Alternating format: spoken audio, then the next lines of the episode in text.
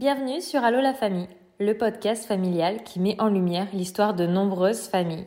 Toute famille a son histoire et chaque vendredi nous t'en présenterons une. Car la maternité, ce n'est pas toujours un long fleuve tranquille. Elle regorge de surprises et d'épreuves.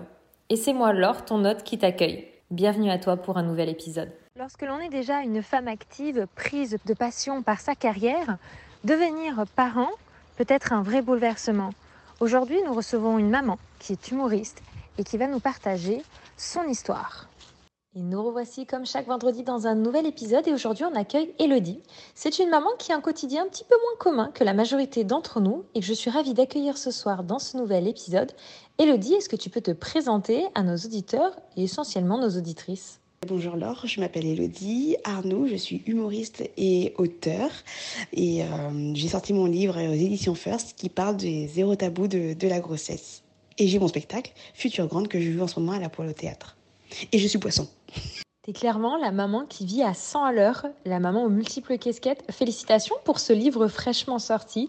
J'ai hâte de le lire. J'ai pour le moment eu euh, que le communiqué de presse et franchement, il a l'air génial. J'ai une amie qui est enceinte. Je pense que c'est vraiment un livre qu'il lui faudra euh, dans sa bibliothèque de futures mamans et euh, hâte de pouvoir avoir l'occasion de découvrir un de tes spectacles sur Paris. J'ai vu même que tu avais des dates un petit peu ailleurs en France qui allaient arriver.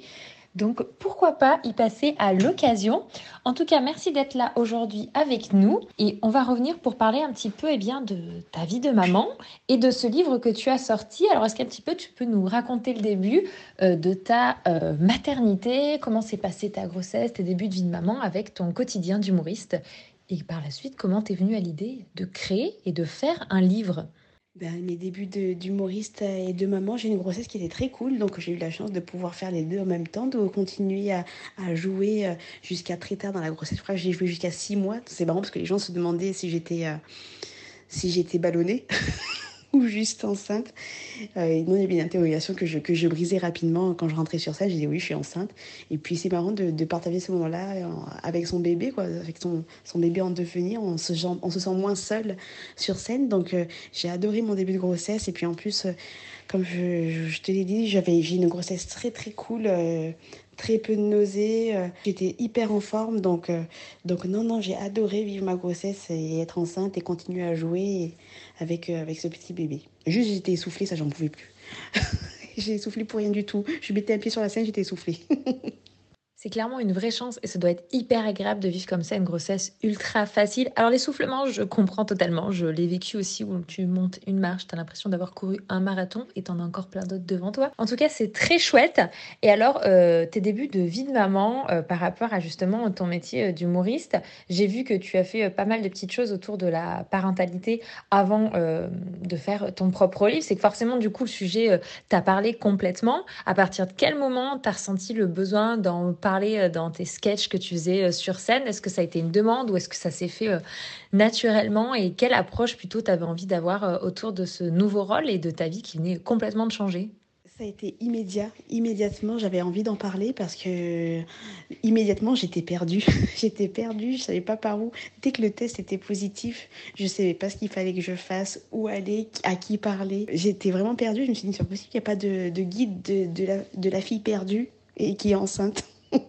je me suis dit qu'il fallait, il fallait faire un guide, il fallait faire un, rappel tous les mois avec les rendez-vous à faire, les, déclarations à faire, un, petit guide de la grossesse. Donc c'est comme ça qu'est venue l'envie le, le, d'écrire le livre et le sketch aussi parce que je trouvais qu'il manquait vraiment d'informations et de communication autour de, ce qui pouvait se passer euh, quand tu étais une, femme enceinte de ton premier enfant. Après, une fois que c'est ton premier, t'en as deuxième, c'est une histoire qui roule. C'est tellement vrai. C'est vrai que quand tu as le test positif, tu es super contente, surtout quand c'est quelque chose que, que tu as voulu, que tu as désiré. Et tu dis, c'est cool.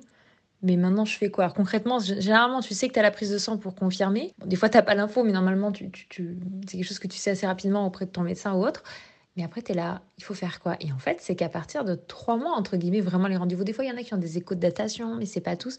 C'est vrai que du coup, ton livre, c'est euh, le guide pour euh, les jeunes mamans et, comme tu dis, les premières mamans. Alors, tu as commencé à l'écrire à partir de quand? Est-ce que tu as d'abord fait le sketch? Est-ce que de quelle manière un petit peu euh, tu as construit tout ça? Par rapport bah, justement à ta vie de maman Tu avais tout juste? Alors non, j'ai commencé par les sketchs parce que c'est le truc le plus immédiat où, tu remarques quelque chose de rigolo. Moi, je me rappelle que dès que j'étais enceinte et que du coup, tu as des nausées, tout le monde te donne des astuces nausées. Il y a aussi les, les astuces pour cacher la grossesse au début, au début de sa grossesse. Donc, euh, ton mari qui est complètement bourré en soirée parce qu'il a bu euh, ta part et sa part. Donc, vraiment, il y a tous ces trucs-là que je voulais remarquer, que, que j'avais remarqué, que dont je voulais parler. Et puis après, il y a des choses un peu plus taboues et, et qui peut faire qu'on peut être un peu perdu. D'où après l'envie de faire un livre et de, de dire aux, filles, euh, si vous vivez ça, c'est normal, c'est pas honteux, c'est normal, c'est la grossesse et on, juste on ne vous le dit pas, mais n'ayez pas peur. Parce que moi, j'ai eu des moments de panique alors que c'était parfaitement, parfaitement normal. Et tu peux nous donner justement des exemples de situations où qui, toi, t'ont fait paniquer et que du coup, tu as mis en avant euh, dans ton livre et euh, justement pour le but de rassurer? Anecdote que je raconte souvent euh, sur scène et même dans le livre, je le raconte. Une, situation qui n'était pas marrante, c'est que j'ai eu des, des, pertes de sang autour du troisième mois. Donc on avait annoncé à tout le monde et j'ai eu des pertes de sang. Donc on part en urgence à l'hôpital en, en croyant que c'était une catastrophe, etc. Et en fait, le médecin a dit non, non, vers le troisième mois, en général, le placenta bouge un peu, donc c'est, on peut avoir quelques pertes de sang. Mais c'était rien, c'était vraiment des petites pertes, mais moi, je croyais que c'était, là, que c'était très, très grave. Et donc, je suis partie, on, on, s'est mis en danger sur la route. Donc, je raconte que oui, en fait, ça peut arriver vers le troisième mois, c'est assez fréquent. Euh, je crois que c'est une femme sur quatre quand même qui a ça et qui a des pertes de sang, alors que tu ne le sais pas du tout, cette info. Je ne le savais pas du tout, donc ça, je l'ai mis dans le livre. Il y a aussi, euh, bon, ça c'est plus rigolo, vers le cinquième mois, j'ai des contractions dans la nuit, donc on part aux urgences, comme d'habitude, à la maternité. Et en fait, la, sage-femme me dit, mais, madame, vous, vous, retenez de péter, vous avez des gaz, ça provoque des contractions, donc, euh, donc pétez, hein, n'hésitez pas. donc voilà, je dis dans mon livre qu'il faut péter, c'est très important. Et euh, la dernière euh, et les derniers trucs, c'est les pertes blanches en fin de grossesse. On peut avoir des pertes blanches très abondantes. évidemment, personne ne parle des pertes blanches. Même on a limite on a honte d'en parler à ton médecin ou de le dire à la pharmacie. J'ai des pertes blanches importantes. Donc euh, c'est quelque chose qui reste très très tabou. Mais on peut confondre avec des avec la, la, perte des os. sur la fin de la grossesse, on a des pertes blanches qui sont vraiment vraiment importantes qu'on peut confondre avec la perte des os. Donc voilà, c'est ces trois trucs qui m'ont marqué moi surtout la situation stressante, la situation rigolote et la situation gênante. Ah ouais, un petit peu un aperçu de complètement ce qu'on peut retrouver dans la grossesse et du coup qu'on peut retrouver complètement dans ton livre. On peut l'acheter aussi en ligne, je suppose. Euh, on vous donnera euh, le lien euh, sur les réseaux sociaux pour ceux que ça intéresse. Et est-ce que tu peux aussi nous parler un petit peu de ton quotidien de maman et d'humoriste? Comment ça se passe quand on a un quotidien et un métier comme ça qui est différent? Euh, comment on gère son quotidien entre son activité professionnelle et sa vie de maman. À partir de quand tu as repris le boulot, parce que du coup, je suppose que tu es à, ton compte en termes de statut, un petit peu comment tu as géré tout ça? Alors moi, je montais très tôt, euh, j'avais très envie de retrouver la scène, donc je, suis vite remontée à, Paris après la naissance de mon fils. Euh, j'ai monté avec lui parce qu'il était allaité en plus, donc je crois que dès deux mois après l'accouchement, j'étais à nouveau sur scène le soir et j'avais mon fils que je retrouvais à la maison. Donc mon chéri m'a suivi. Il a pu poser quelques jours de congé et me suivre pendant euh, deux mois, je crois. Donc ça faisait, ça faisait un truc comme huit dates, huit dates où il a huit jours de congé qu'il a posé pour me suivre. Et euh, maintenant aujourd'hui c'est beaucoup beaucoup d'organisation et euh, beaucoup de communication avec avec mon concubin. Il faut qu'il soit, il sache les jours où je suis là, je suis pas là. moi les jours où il est là, où il est pas là, comment on peut s'organiser. les jours que je dois bloquer pour ne rien faire et rester à la maison pour m'occuper du, du petit. Les jours où lui doit s'occuper du petit. Donc ouais, ouais c'est beaucoup, beaucoup d'organisation. Il faut bien prévoir en avance, quoi. La différence euh, des, autres couples qu'il peut y avoir, c'est que moi, des quand je quitte, euh, quand je joue mon spectacle, je quitte euh, ma ville. Je suis plus dans ma ville. Donc je pars 12 ou 24 heures. Donc là, c'est vraiment, je compte vraiment sur, sur mon conjoint, que j'appelle concubin, sur mon conjoint pour, pour prendre le relais et il assure comme un chef. Et oui, disons que dans ton cas, c'est un peu moins classique puisque bon, bah, tu ne pars pas en début de matinée et revenir au pire en fin de soirée. Euh, tu t'absentes euh, bien souvent euh, sur une assez grosse amplitude horaire. Et toi, comment tu le vis dans ton cœur de maman, tous ces déplacements, etc., au niveau de ton petit bout? Parce que du coup, tu nous as pas dit, mais quel âge a à peu près ton enfant, qu'on se donne un petit peu une idée où il se situe et depuis combien de temps tu es maman maintenant? Il a deux ans, il a bientôt deux ans et demi, je crois. Je compte pas les mois, j'arrive, je me perds toujours. Ça change tous les mois, c'est chiant. Non, il a bientôt deux ans et demi. Et ouais, c'est dur, hein, c'est dur de partir. surtout quand c'est. Alors quand je pars une journée, une nuit, ça va, je me dis je, je le retrouve demain. Mais quand je dois partir deux jours, trois jours d'affilée, là c'est vraiment très dur. Là j'ai dû partir pour un tournage trois jours d'affilée, c'était l'enfer. J'avais, j'avais envie de rentrer en courant. Et ce que je faisais, je, me dis, euh, c'est nul. Donc c'est vraiment un peu compliqué. Partir un jour, deux jours, ça va, trois jours, ça commence à faire long. Je te comprends parfaitement. Je suis le même style de maman. Quand je fais des déplacements où je pars une nuit, ça va. Quand déjà on arrive à deux nuits, hein, j'ai hâte d'être chez moi. Donc je comprends parfaitement ton sentiment. Comment t'imagines les choses à long terme euh, entre ton équilibre pro, perso? Est-ce qu'un petit peu tu, tu, te projettes ou est-ce que tu te laisses porter et tu vis les choses au jour le jour? Peut-être, je sais pas, si un jour vous voulez euh, agrandir la famille, est-ce que du coup peut-être avec plusieurs enfants ça sera peut-être compliqué? Est-ce que du coup tu te dis pas là on a un bon équilibre, on communique vachement, on s'organise bien, du coup tu continueras ainsi. Un petit peu comment tu te projettes d'un point de vue euh, équilibre professionnel, familial euh, dans les années à venir? Bah, j'ai un, j'ai un, équilibre que j'avais de façon avec mon conjoint avant, sachant que j'ai un métier où je me déplace pas mal, c'est que je ne suis pas plus de trois jours par semaine pas chez moi.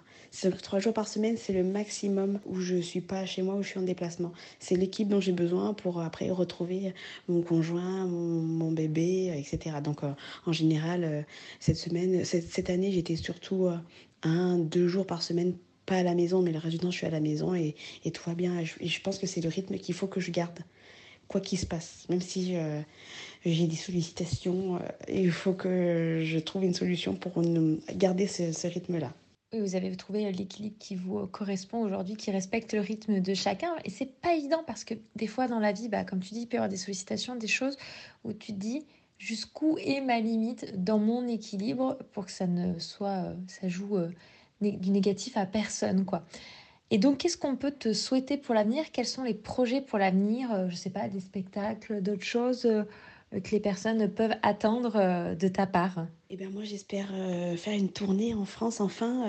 normalement je commence en septembre une, tournée en France, partout en France, faire voyager mon spectacle et à la rencontre de tout le monde parce que j'ai joué qu'à Paris pour le moment. Donc j'espère vraiment faire une tournée en France et peut-être un deuxième livre, un troisième livre, je sais pas, je, je, là où les projets me portent. Après, c'est vrai que pour les livres, j'ai l'idée d'un deuxième, c'est que c'est parce que euh, il s'avère que la première année d'un bébé, elle est aussi très rock'n'roll. Et du coup, pareil, j'ai noté plein de choses que j'aimerais partager avec euh, les mamans ayant un premier enfant ou pour celles qui veulent se rappeler des bons souvenirs. Pareil, mon, livre sur la grossesse, celles qui ont déjà eu un enfant, elles peuvent le lire juste pour rigoler et, se rappeler les, les joies de leur première grossesse et la joie des découvertes. Que de super projets, aller à la rencontre des personnes qui te suivent, ça c'est super. Puisqu'effectivement, moi j'ai l'occasion de regarder euh, pas mal de tes euh, sketchs sur euh, les réseaux sociaux et c'est vraiment très sympa, ça donne envie.